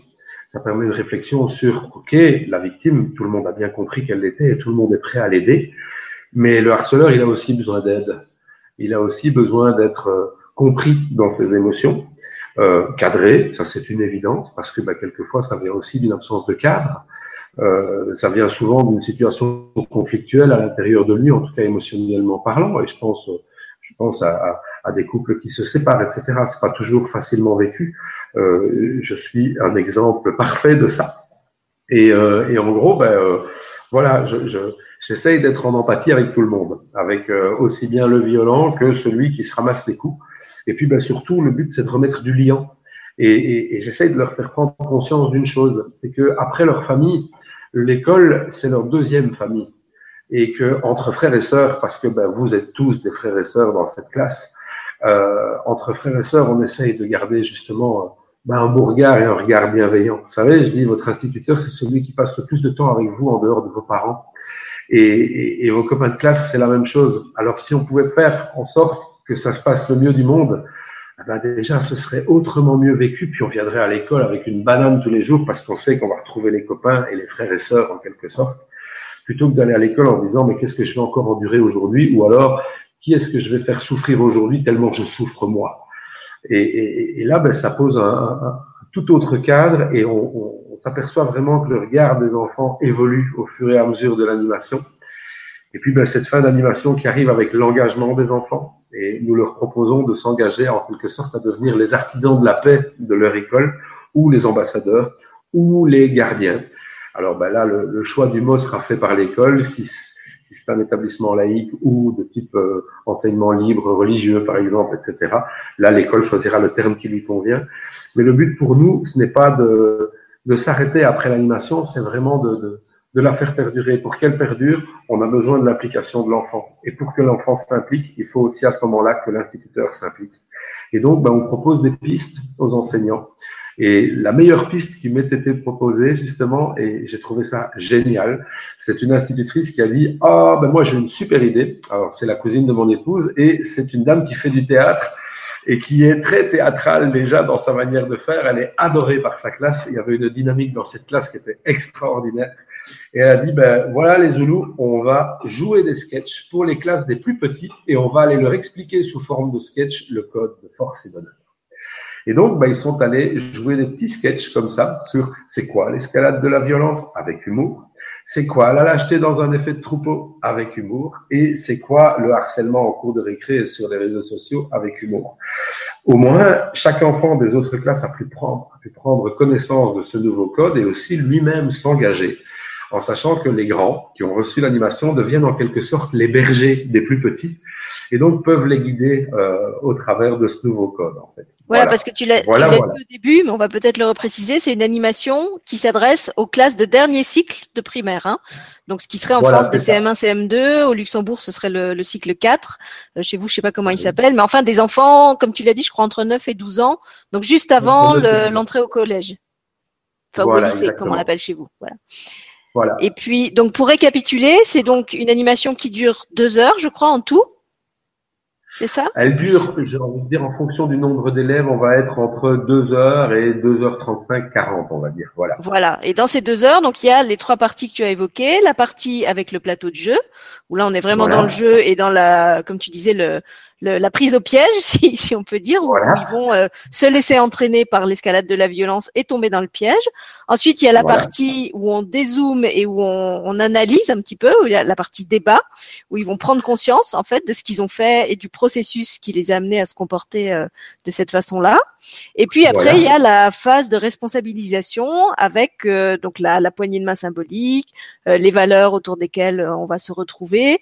Et moi, ce que je trouve vraiment génial dans cette euh, animation et dans l'utilisation aussi que, que, que, vous en avez faite, toute cette animation que vous avez bâtie autour, c'est que comme tu disais, c'est pas juste un, petit moment ponctuel où on va venir parler de la violence et du harcèlement et puis après bye bye on s'en va et la loi de la jungle reprend le dessus euh, alors, qu'on a eu euh, un moment récréatif sympa euh, mais coupé de la réalité. Là, il y a vraiment une comment dire une, prise de responsabilité et une volonté d'inscrire cette action dans la durée avec ces affiches qui restent dans l'école euh, pour rappeler aussi aux enfants l'engagement qu'ils ont pris, avec euh, le fait qu'ils se sont engagés à tenir un certain rôle. Et je me rappelle que pendant le, la préparation de l'émission, je t'ai demandé si vous aviez des retours justement, s'il y avait un suivi en fait dans, dans ces écoles où vous passez, puisque je crois que vous, vous, vous intervenez quand même dans pratiquement toute la toute la Belgique. Euh, donc finalement, est-ce qu'après il y a, un questionnaire euh, d'évaluation qui vous est rendu au-delà d'un certain délai euh, par l'équipe éducative et qui raconte un petit peu ce qui se passe dans l'école? Est-ce que les comportements ont changé Est-ce qu'ils n'ont pas changé? Quels sont les retours finalement que vous avez sur sur cette action sur le long terme?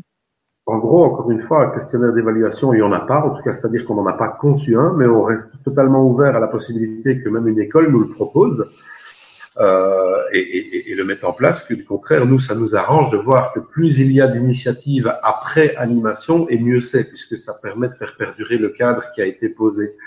Euh, encore une fois, derrière, il y a ce qu'on appelle un, un, suivi. Alors, dans un premier temps, ben, ça reste un suivi téléphonique, dans un premier temps, je dis. Et puis, ben, si nécessaire, alors à ce moment-là, on fait un petit euh, repassage. On repasse à nouveau dans, dans, dans, cette classe et on y passe quoi, une demi-heure, euh, une petite heure, je vais dire, et généralement dans le cadre de ce qu'on appelle en Belgique le cours de citoyenneté, mm. qui a un peu remplacé les cours de religion, etc. Dans un souci de laïcité, justement, ben, on a proposé un cours de citoyenneté aux élèves. Et donc, ben, il y a des profs de citoyenneté qui sont, entre guillemets, les, les gardiennes de la morale au sein de, au sein de l'école, en quelque sorte.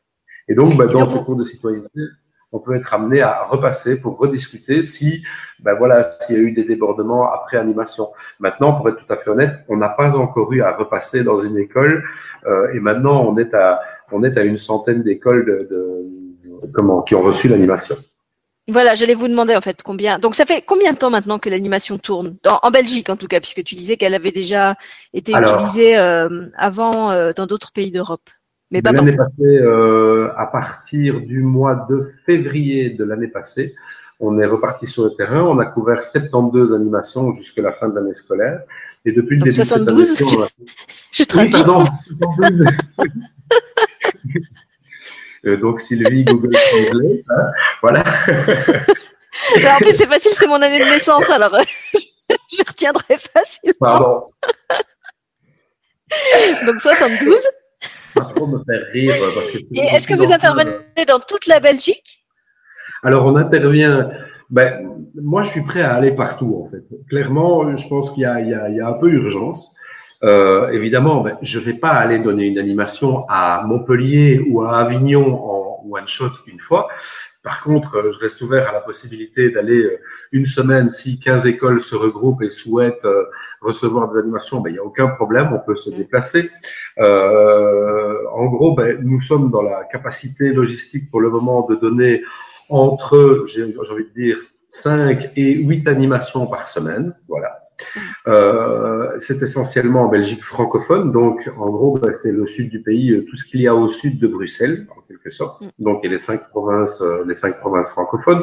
Le Grand-Duché, étant donné que bah, le mouvement clanique est une AISBL, donc Association internationale sans but lucratif, nous avons la possibilité d'aller y prester, la France également.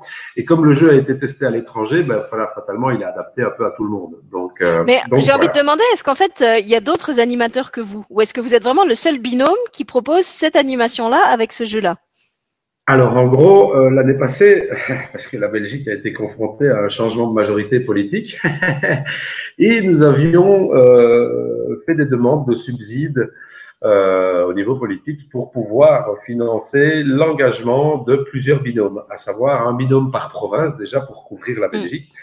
Il fallait, par exemple, je prends ton cas, puisque le Grand-Duché est l'équivalent d'une province belge, en tout cas, ben, nous, on, est, on a. Attends, je, je, traduis, je traduis pour les auditeurs qui ne sont pas du Benelux. Donc, le Grand-Duché, ce que, ce que Laurent appelle le Grand-Duché, c'est le Luxembourg. Oui, pardon. où, je, où, je, vis moi, d'accord Et lui est donc en Belgique, dans la partie francophone de la Belgique qui s'appelle la Wallonie. Voilà, je, je, je recadre parce que pour nous c'est évident, mais pour les gens qui nous suivent du Québec, ou je sais que j'ai des abonnés en, en Nouvelle-Calédonie, en Guadeloupe ou même en Océanie, donc je suis pas sûre que ça soit très clair pour eux nos petites euh, nos petits découpages. Et donc, ben, pour reprendre, euh, selon tes mots, le Grand-Duché de Luxembourg, ce petit pays limitrophe à la Belgique, euh, est en termes de superficie l'équivalent d'une de nos cinq provinces, on va dire. Voilà. Euh, et donc, ben, pour un pays comme le Grand-Duché, il faudrait un binôme, euh, mm. plus ou moins, pour couvrir euh, l'entièreté des écoles sur une année scolaire calendrier. Voilà. Ah bah, si tu trouves quelqu'un, moi je veux bien être un binôme. Hein. je, veux bien, je, veux bien, me former et faire partie des, des binômes pour le, pour le Grand Duché, comme tu l'as fait. trouve-moi trouve un, un, compatriote. Moi, je, me, je, me, réjouis, je me réjouis qu'il y ait euh, des binômes un peu partout. Euh, en gros, bah, c'est Stéphanie et moi qui allons les former, puisque bah, comme on a créé l'animation, on, on, voudrait absolument garder justement l'esprit qu'il y a dedans et, et, et la transmission qu'on essaye de faire. Euh, euh, au travers de ça. Alors il y a déjà des candidats, euh, évidemment, euh, même au sein du mouvement clanique, hein, tous des gens qui sont prêts à, à s'investir. Il se fait simplement que, ben, comme les subsides ne sont malheureusement pas arrivés, euh, ben, on a dû rester uniquement nous deux. Alors ben, l'année passée, pour obtenir ces subsides, on a offert les 70 et quelques animations qu'on a données l'année scolaire dernière. Et depuis cette année-ci, ben, nous sommes passés en mode payant. Alors ben, évidemment, voilà, c'est un service payant c'est entre guillemets, je mets bien les guillemets, logique. Euh, mais quelque part, j'aurais préféré avoir le subside et proposer ça euh, par la gratuité aux, écoles, mm. en tout cas au moins dans mon pays, parce que ben, je pense qu'il y a urgence et je pense qu'il y a pas mal d'enfants en souffrance justement et que ben, cette animation, elle ferait un, un, un bien fou. Euh, dans beaucoup de classes et dans beaucoup d'écoles. Voilà, voilà, voilà. C'est vrai que vu l'urgence, euh, ça devrait presque être subventionné par l'État pour que vous puissiez intervenir dans un dans un maximum d'écoles, euh, sans que ce soit aux écoles de de prendre sur leur budget pour pour accueillir cette, cette, cette animation là. Oui, mais c'est aussi pour ça qu'avec le mouvement clanique, et là bah, vous pourrez le découvrir si vous déjà Bon ben voilà, il y a, il y a, ok, notre site internet a été, je pense, annoncé. Je pense que tu avais fait euh, entre autres euh, la promotion de ça. Mais vous pouvez aussi découvrir euh, pour les gens, en tout cas qui sont en Belgique et qui souhaiteraient peut-être participer au financement de l'animation pour l'école de leurs enfants, de leurs enfants, pardon. Euh, eh bien, nous avons créé une plateforme de financement participatif. C'est-à-dire que toutes les écoles de la Fédération Wallonie-Bruxelles sont répertoriées sur notre site et que ben, en faisant une petite recherche dans la fenêtre de recherche sur le site www.clanic euh, avec deux C, donc c'est C-L-A-N-I-C.org, vous allez arriver sur la plateforme. Vous allez voir une petite vidéo qui fait 8 minutes plus ou moins, où là, ben, vous nous verrez en animation. Et puis, ben, il y a une super voix, un super euh, narrateur là euh, sur le sur le parce que c'est un professionnel hein, en, en, gros qu'on a choisi. Puis on a la chance de l'avoir dans le mouvement, donc il a accepté de mettre sa voix sur la vidéo. Et euh, en gros, ben, en regardant la vidéo, ben, vous voyez déjà euh, en gros l'animation et comment y participer. Donc nous, on a voulu aussi permettre aux écoles de ne pas avoir à supporter le coût entier de l'animation. Le coût d'une animation est de 300 euros. Alors ben, pour certaines écoles, c'est absolument pas un problème. Pour d'autres, où il y a un peu plus de précarité, ben, c'est un problème. Et donc, euh, malheureusement, généralement, dans ces écoles, il y a aussi pas mal de violence. Ils sont pas épargnés. Euh, et, en gros, ben, c'était pour permettre euh, ben, soit aux associations de parents de s'impliquer et de financer peut-être partiellement l'animation et que l'école finance le reste, ou alors ben, tout simplement, comme c'est arrivé récemment, euh, on a eu un donateur anonyme euh, qui a versé euh, l'équivalent de quatre animations sur le compte de la ISDL et où nous sommes donc allés sur une des, des communes du Hainaut où clairement c'est une des, une des provinces pardon qui est le plus précarisée en Belgique hein, par, par l'histoire. Le Hainaut c'est du côté de Mons, c'est ça? C'est ce secteur-là? Voilà. Exactement, ça. C'est l'ancien euh, bassin minier qui a pris de plein fouet la, la, la, la crise, on va dire, et donc ben, il y a une forme de précarité. Et cette personne a, a choisi de verser 1200 euros sur le compte pour qu'on aille dans la commune d'où il était originaire. euh, donner ces animations. Donc, euh, en gros, les écoles en revenaient pas euh, parce que ben, le donateur n'a pas souhaité donner son nom, mais il a voulu simplement être actif. et donc, ben voilà, cette plateforme de financement, elle est là. Elle est sur clanic.org. Et donc, ben, pour ceux que, que, que, ça pourrait intéresser, voilà. En gros, pour les autres personnes qui, ben, qui font partie de, de, des abonnés de la chaîne, justement, et qui ne seraient peut-être pas sur le territoire belge, n'hésitez pas à, à, à, vous manifester aussi si vous y avez un intérêt, évidemment, et si, si, si ça vous semble intéressant pour vous. Et là, ben voilà, euh, qui sait, on, on, on sera peut-être en mesure de trouver des solutions. Encore une fois, moi je vous dis, je, je suis prêt à, à plein de choses pour ça parce que ben, c'est vraiment une thématique qui me tient plus, plus, plus qu'à cœur. Et, euh, et, et, la violence, je savais pas que chez nous en Belgique, elle est un peu partout. Quoi. Voilà. Donc, euh, je trouve que plus le nombre d'enfants qui recevront l'animation euh, ben, seront nombreux et, mieux ce sera, et, plus ça leur permettra de se construire sereinement. Et puis, surtout que ben, après euh, le, cursus primaire, je vais dire, euh, et donc l'entrée euh, dans l'enseignement secondaire, donc à partir de 12 ans, le collège pour la France, par exemple euh, eh bien au moins ça nous fait déjà des ambassadeurs en place. Ça veut dire que ben, des enfants qui la recevraient cette année-ci, dans, dans six ans, ce seront des enfants qui termineront, qui seront prêts à passer le bac et qui auront probablement aussi euh, permis à leur future école de poser ce cadre bienveillant parce que eux auront déjà été habitués pendant une année avant de rentrer à la grande école, on va dire. Mm. Donc, euh, donc voilà, c'est un peu aussi le, le principe. On planche euh, avec euh, avec le mouvement clanique à d'autres animations. Il y en a qui sont prévues aussi pour pour euh, les plus âgés, pour les ados. Euh, nous, on a déjà adapté également euh, l'animation à, la première au collège, donc à des élèves de, de 12 à 14 ans, où c'est-à-dire qu'on a, on, on, garde la même plateforme de jeu, mais on, on change le vocabulaire des questions, mmh. parce que c'est évident. Les situations peut-être aussi. Oui, c'est ça, les situations. Je veux dire, là où on parle de Pokémon avec un enfant euh, de, de, 10 ans, ben on va parler de smartphone avec un ado de 13 ans, quoi. Voilà. Mmh. Euh, donc on a, on, on s'adapte. En gros, on s'adapte. Voilà. Et puis tu me disais que depuis peu, vous avez aussi un super outil euh, complémentaire de oui. de Chahut, que, puisque pour l'instant vous utilisiez seulement Chahut, qui est déjà un outil très complet en soi, comme on a pu voir, et qu'en plus maintenant vous avez un autre outil que vous utilisez en parallèle et qui va permettre de toucher plus les parents. Donc je pense, je pense que ça, ce serait bien que tu en dises un mot aussi. Ben, en gros, on a été donc euh, c'est pour ça que je n'ai pas pu en parler avant et, et c'est une primeur et ça me fait super plaisir de pouvoir l'annoncer aussi. Euh, ouais, c'est un scoop pour LLU TV. Ouais, c'est un super scoop et c'est génial et ça fera plaisir aux, aux créateurs euh, de cette initiative que je trouve aussi terrible et, et géniale et magnifique. Euh, c'est une exposition qui parle justement du harcèlement et de la violence.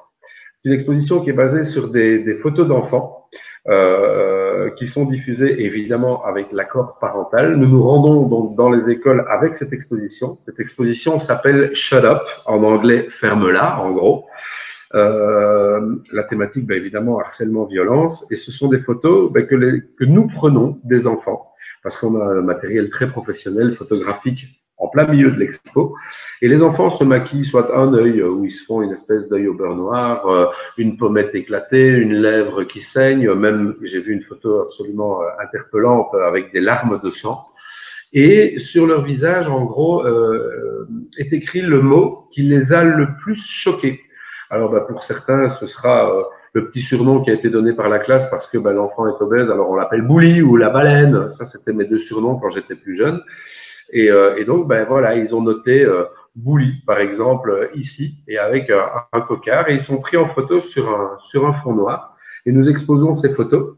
Et nous accompagnons, en fait, cette, euh, cette exposition par une conférence où on explique en gros les mécanismes du harcèlement.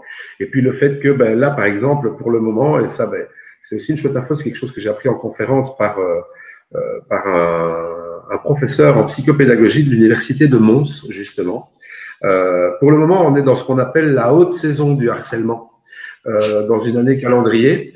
Euh, il faut savoir que le harceleur, lui, il va mettre deux à trois mois pour installer sa stratégie et la mettre en place. Pendant deux à trois mois, il n'y aura pas de problème. Mais à partir de début décembre, alors là, ça va commencer à, à sérieusement friter, on va dire. Euh, ça va, ça va dévier à partir de là. Pourquoi? Parce que le harceleur, entre guillemets, aura réussi à fédérer quelques complices autour de lui et quelques personnes qui seront dans la franche rigolade de ces agissements, euh, si limités soient-ils, on va dire. Et donc, ben là maintenant, de, j'ai envie de dire, début décembre à, à fin avril, ben, on est en pleine haute saison du harcèlement. Pourquoi fin avril? Parce qu'à partir du mois de mai débutent les révisions et puis ben là on rentre dans une autre dans une autre dynamique de classe, à savoir les révisions et puis la préparation des examens en fin d'année. Et donc ben là, on va dire que l'activité violente du harceleur se fait plus plus éparse. Voilà, voilà, voilà. Non, non, c'est très bien. J'ai écouté euh, attentivement ce que tu disais. Je regardais sur le sur le chat euh, ce qui se passait. Donc on a il y a Florence de Famille TV qui est venue nous nous faire un coucou qu'on remercie parce que c'est grâce à elle qu'on est entré euh, en contact. Coucou Florence. et puis il y a quelqu'un qui qui cherchait justement le, le site de Clanic, donc je le remettrai comme d'habitude dans les commentaires en dessous. Et puis je crois qu'il veut te contacter, donc je lui ai donné ton contact sur Facebook. Voilà. Et eh ben écoute, euh, je vois que de toute façon, on est à déjà presque une heure et demie d'émission. Est-ce qu'il y a des, des choses importantes qu'on aurait oublié d'évoquer que tu voudrais encore euh, dire avant la fin de l'émission? Non, ben en gros, euh, voilà, je, je, moi j'insiste sur le fait que c'est important en tant que parent et en tant qu'adulte euh, de prendre un maximum de recul. Bon, si on est l'adulte qui accompagne le harceleur, évidemment, c'est très compliqué parce que c'est très dur, ça vient nous toucher dans notre identité, ça vient nous toucher dans l'éducation qu'on a peut-être donnée à nos enfants. Et dans tous les cas, ben, la manifestation de, de, de, violence par un enfant, ben, c'est souvent un signal et c'est le signal d'une souffrance. Donc ça, c'est déjà la, première des choses. Et je pense que la première des choses, avant même de penser à une notion de sanction, même si un cadre doit être posé, c'est surtout une notion d'écoute qui est importante. Pour la victime, ben, c'est pas c'est pas nécessaire de le préciser que c'est l'écoute qui permettra à la victime justement de se sentir peut-être à nouveau en sécurité, euh, parce que ben voilà, c'est clairement de ça qu'il s'agit. Euh, dans tous les cas, voilà, je pense que les deux, que ce soit euh, les deux protagonistes d'une histoire comme celle-là, ben, sont à écouter attentivement euh, et, et, et, à accompagner, je vais dire vraiment énormément. Euh, ben, indirectement, la violence, ben, c'est un peu le reflet de notre société aujourd'hui parce qu'on est dans un monde d'image. On est dans un monde où on performe, on est dans un monde où on doit être plus beau, plus fort, plus intelligent et meilleur que son voisin. Et, simplement, ben, dans, dans l'idée là, c'est peut-être de, se poser et de réfléchir. Ben, tiens, au final, c'est quoi nos, priorités? Euh, C'est quoi qu'on veut donner à nos enfants? Est-ce que c'est la capacité de s'en sortir euh, dans ce monde ou est-ce que c'est la capacité de se respecter? Euh, je pense que les deux peuvent aller de pair. Euh, c'est pas un ou l'autre. On peut vivre une vie très sereine et, en se respectant soi. Être serein, c'est pas forcément gagner sa vie, c'est pas forcément courir après après du matériel, après plein de choses, c'est surtout euh, déjà avoir une oreille attentive quand on a un petit problème. Et puis, ben euh, voilà, notre rôle de parent à nous, euh, avant toute chose, et avant de penser à donner une bonne éducation, c'est surtout de donner une grande écoute et une belle tribune à l'enfant pour qu'il puisse s'exprimer parce que ben, c'est souvent le manque de communication qui amène l'enfant à s'exprimer avec des codes de violence. Voilà, voilà, voilà. Ça, c'est le dernier. Oui, moi j'ai envie justement d'avoir un, un, mot pour tous les, les, parents qui pourraient nous écouter, les parents de harcelés, aussi les parents de harceleurs. Euh, dans un cas comme dans l'autre, je pense que c'est toujours un choc de découvrir que son enfant euh, est victime ou est bourreau ou parfois passe de l'un à l'autre. Euh, et c'est pour ça que ton ton exemple avec la, la, feuille de papier froissé qui représente le cœur, je trouve qu'il est euh, vraiment euh, inspiré et extrêmement parlant parce qu'avec ce, ce, ce, symbole, euh, toi, tu dis plein de choses et je pense que chez les enfants, ça doit, ça doit susciter beaucoup de, de débats aussi. Et j'ai, j'ai auditionné tellement de, de, parents justement qui avaient été des, des, des parents d'enfants harcelés, euh, voire même des, des parents qui ont fait le deuil de leur enfant parce que euh, eux aussi l'ont perdu euh, suite à du harcèlement et qui se disaient euh, on n'a pas vu, on se sent tellement coupable de ne de, pas avoir vu venir, de pas avoir su faire, de pas avoir su le protéger. Et en fait, ton exemple du, du de l'enfant qui repasse son cœur en secret, en silence dans sa chambre, c'est vraiment ça aussi que vivent les harcelés. C'est pas que les parents sont incapables, c'est pas que les enfants ont pas confiance dans les parents. Bien sûr, ça arrive aussi. Il y a des familles où le relationnel est, est pas bon et où les enfants vont pas vouloir en parler, mais souvent, ce qui est ressorti des, des témoignages que j'ai pu enregistrer, c'est que l'enfant veut protéger ses parents. En fait, euh, il les aime, ils savent qu'ils ont leurs soucis. Euh, il y en a aussi qui m'ont dit, euh, la, famille c'était le dernier endroit où on, où on, se sentait en sécurité, où on se sentait euh, regardé comme quelqu'un qui avait de la valeur. On voulait pas que là aussi on nous voit entre guillemets comme une merde, puisqu'à l'école c'est ce qu'on nous renvoyait.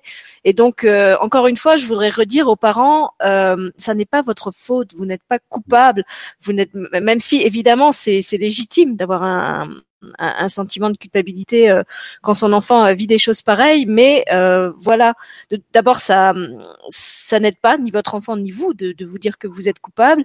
Et souvent en fait, ce qui s'est joué, c'est bien au-delà de vous, de l'éducation que vous avez donnée à votre enfant. En fait, faut, faut voir que dans cette histoire de harcèlement, il y a quand même plein de d'influences qui sont en jeu, qui se mêlent, et bien au-delà de celles de, la famille. Il y a les, influences à l'école, il y a les influences de la société, avec tous ces messages de violence aussi qu'elle qu'elle colporte. Et, et, voilà, je voudrais je, voudrais avoir ce, mot pour les parents euh, qui souvent se sentent tellement mal. Euh, tu parlais de la de, l'enseignant qui découvre ses élèves en disant oh, je, je les aurais pas cru capables de réagir comme ça. Euh, euh voilà, je me mets dans, la peau du parent euh, qui, qui, qui, découvre que son enfant euh, a fait ça, qu'il a démoli quelqu'un, que peut-être euh, sans savoir. Euh, et je me dis que ça, ça doit être terrible après d'arriver à, à, poser des mots là-dessus, quand on peut encore les poser, parce que quelquefois l'enfant n'est même plus là et, et le parent reste avec cette douleur. Mais encore une fois, j'ai envie de vous dire, ça n'est pas votre faute. Voilà, vous n'êtes pas coupable, vous n'êtes pas responsable de ce qui est arrivé à votre enfant. Bien sûr, s'il y a encore lieu de faire quelque chose, s'il y a encore lieu d'ouvrir un dialogue, faites-le. Euh, mais, mais ne rajoutez pas encore euh, de la douleur à la douleur avec ce poids de, de culpabilité qui de toute façon ne n'aidera personne. Oui, ben c'est ça, clairement, euh, encore une fois, voilà, je pense que même le harceler, au-delà du fait que, bah oui, il a commis une bêtise, au-delà du fait que cette bêtise a des conséquences qui peuvent être quelquefois désastreuses, et, et, et voilà, et pour avoir vécu... le harceleur, tu veux dire, parce que tu as dit le harcelé. Le harceleur, le harceleur, pardon. Et pour avoir vécu bah, du côté de, de, de, des victimes de, mon côté, avec, euh, avec nos deux enfants, euh, je pense que le harceleur, avant toute chose, il a besoin d'une écoute et surtout pas d'être stigmatisé. Ça ne veut pas dire que on ne doit pas poser un cadre. Ça veut simplement dire qu'avant toute chose, eh ben, il doit pouvoir déjà mesurer ce qu'il a fait, mais il ne le mesurera pas si on est dans la sanction immédiate. Là, il sera dans une, plutôt un phénomène de vengeance. Mm. Et ça va l'amener là-dedans parce que bah, s'il est déjà dans une dynamique de violence, c'est qu'il réfléchit déjà en termes de violence. Si on peut lui montrer qu'une autre issue est possible, alors c'est aussi lui montrer que bah, il peut mettre en place de nouvelles stratégies et des stratégies bien plus positives. Voilà. Et puis bah, dans le cadre des victimes, creuser, creuser, creuser, creuser, parce que comme tu l'as dit tout à l'heure, euh, et, et, et, avec la métaphore de la feuille de papier, mm. euh, l'enfant ne parlera pas toujours forcément et puis, ben, il aime ses parents et il les protège. Et, ça, ben, c'est, on en parlera dans la prochaine émission euh, le 20, mais justement, euh, il y a de plus en plus de ces enfants hypersensibles dans les classes. Et dans ces hypersensibles, on retrouve aussi des, schémas de violence parce qu'ils savent pas comment exprimer cette sensibilité. Pardon.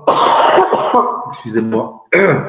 Et donc, euh, ben voilà, permettons-leur une expression, essayons d'être le plus en empathie possible, le plus en, en écoute possible. Et puis, ben, il y a, ok, les attentes de la société, euh, de notre monde, euh, la performance, tout ça. Mais nos enfants, ils attendent pas euh, qu'on performe avec eux, ils, attendent qu'on soit authentique, en fait. Et plus on va mettre de l'authenticité dans nos rapports avec eux, et plus eux seront tentés d'en mettre dans leur rapport avec avec leurs semblables. Et à l'école, ben, c'est là que ça se passe. Donc donc voilà, voilà, voilà. Dans tous les cas, déjà, euh, et pour terminer, un énorme merci de m'avoir donné cette tribune, Sylvie. Mais c'est avec plaisir. Et tu vois, en t'écoutant, je me dis que ce que ce que j'ai pas souligné, je vais je vais le faire là en fin d'émission, que j'ai beaucoup aimé aussi dans votre approche, c'est que c'est une approche qui ne stigmatise personne. Souvent, on a tendance à décrire justement le processus du harcèlement comme un processus bourreau-victime, et c'est vrai que ça s'y apparente beaucoup, où le bourreau est le méchant et où la victime est la pauvre. Euh, le, le, oui, le, pauvre euh, inoffensif qui est euh, victime du méchant bourreau. Et en fait, ce que j'aime dans votre approche, c'est qu'elle euh, elle, montre bien que finalement, des, les souffrances, elles sont des deux côtés, même si les souffrances du harceleur ne justifient pas qu'il les répercute sur, sur des victimes innocentes, si on veut les appeler comme ça, euh, avec des moyens euh, complètement impropres. Euh, mais c'est vraiment une approche qui est pas dans le jugement et qui essaye toujours de, de se mettre dans la peau de l'autre, de comprendre l'autre, pourquoi il est comme ça, pourquoi il fait ça, pourquoi il en arrive à faire ça? Euh, parce que je crois que c'est vraiment de l'intérieur, en fait. C'est en, en, en, vivant les mécanismes qui qui agitent, qui, qui perturbe, même j'ai envie de dire, une, personne, qu'on va comprendre pourquoi elle peut avoir un comportement euh, déviant euh, et en arriver à des, à, des presque des aberrations qui, qui, qui, qui pourraient paraître euh, incompréhensibles vu de l'extérieur. Donc j'ai vraiment été sensible à, ça dans votre approche, au fait que c'était une approche euh, coopérative qui ne stigmatisait pas et qui, euh, euh, même si c'est sous le prétexte du jeu et qu'on prend les enfants au piège, en fait, c'est après pour les amener justement à prendre conscience de la facilité avec laquelle on peut être pris au piège.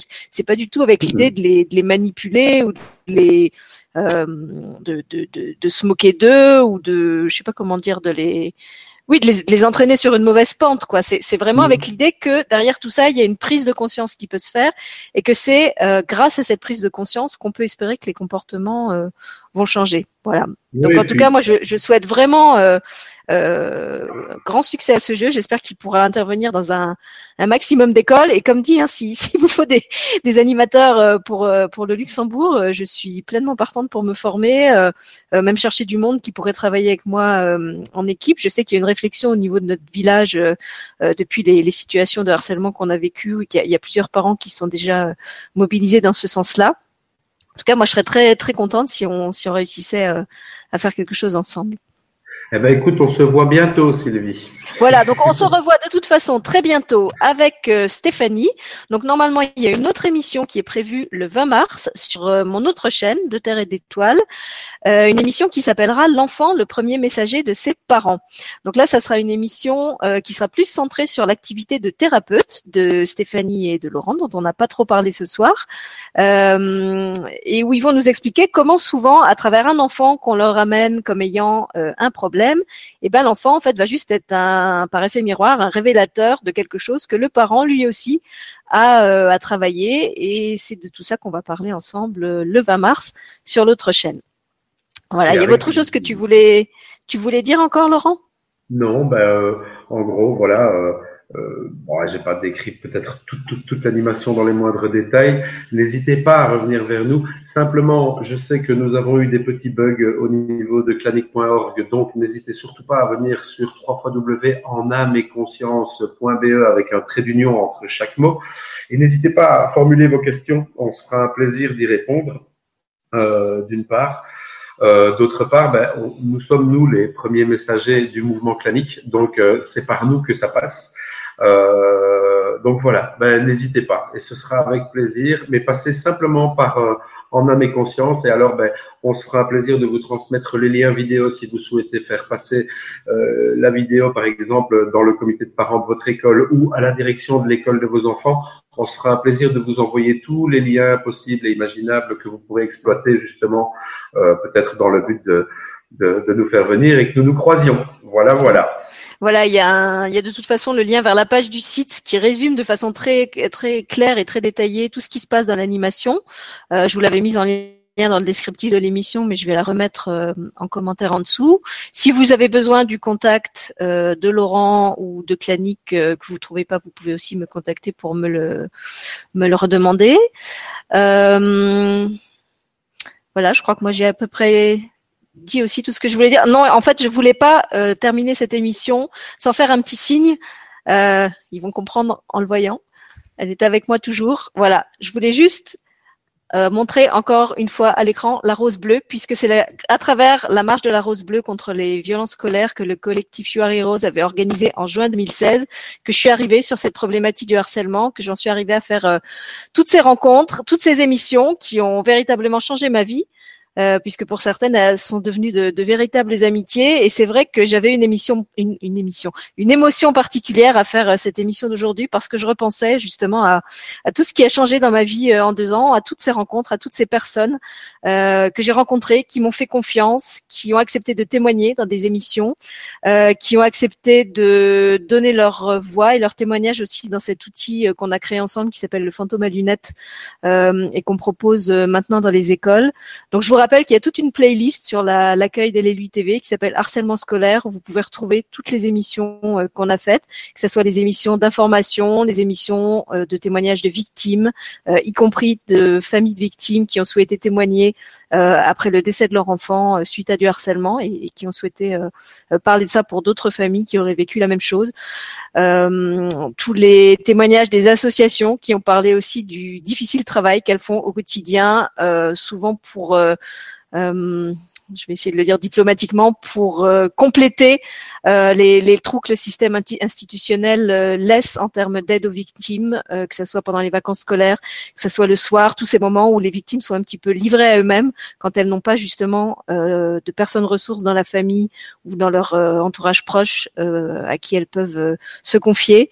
voilà, je pense à tous ces, ces gens que j'appelle les héros du quotidien qui continuent à œuvrer jour après jour, heure après heure. Je pense qu'à cette heure-ci, ils sont encore en train d'auditionner des victimes et de les réconforter et de les encourager à continuer d'aller à l'école, à continuer de passer leurs examens, à pas lâcher, euh, à pas se décourager, à pas perdre confiance en elles. Et pour euh, avoir suivi ça de près pendant quelques mois, euh, je peux vous dire que c'est vraiment un travail qui demande des nerfs et un grand cœur. donc voilà, je voulais, je voulais encore une fois envoyer mon soutien à toutes ces personnes, familles, victimes, associations qui se mobilisent tous les jours dans, la prévention du harcèlement et d'un soutien aux victimes. Voilà. Merci Laurent. Merci à toi, en tout cas, merci à toi et, des bises à tout le monde. Et voilà, le cœur, le cœur, le cœur. Et merci, merci, merci. à bientôt, Laurent. Rendez-vous le 20 mars avec Laurent et Stéphanie.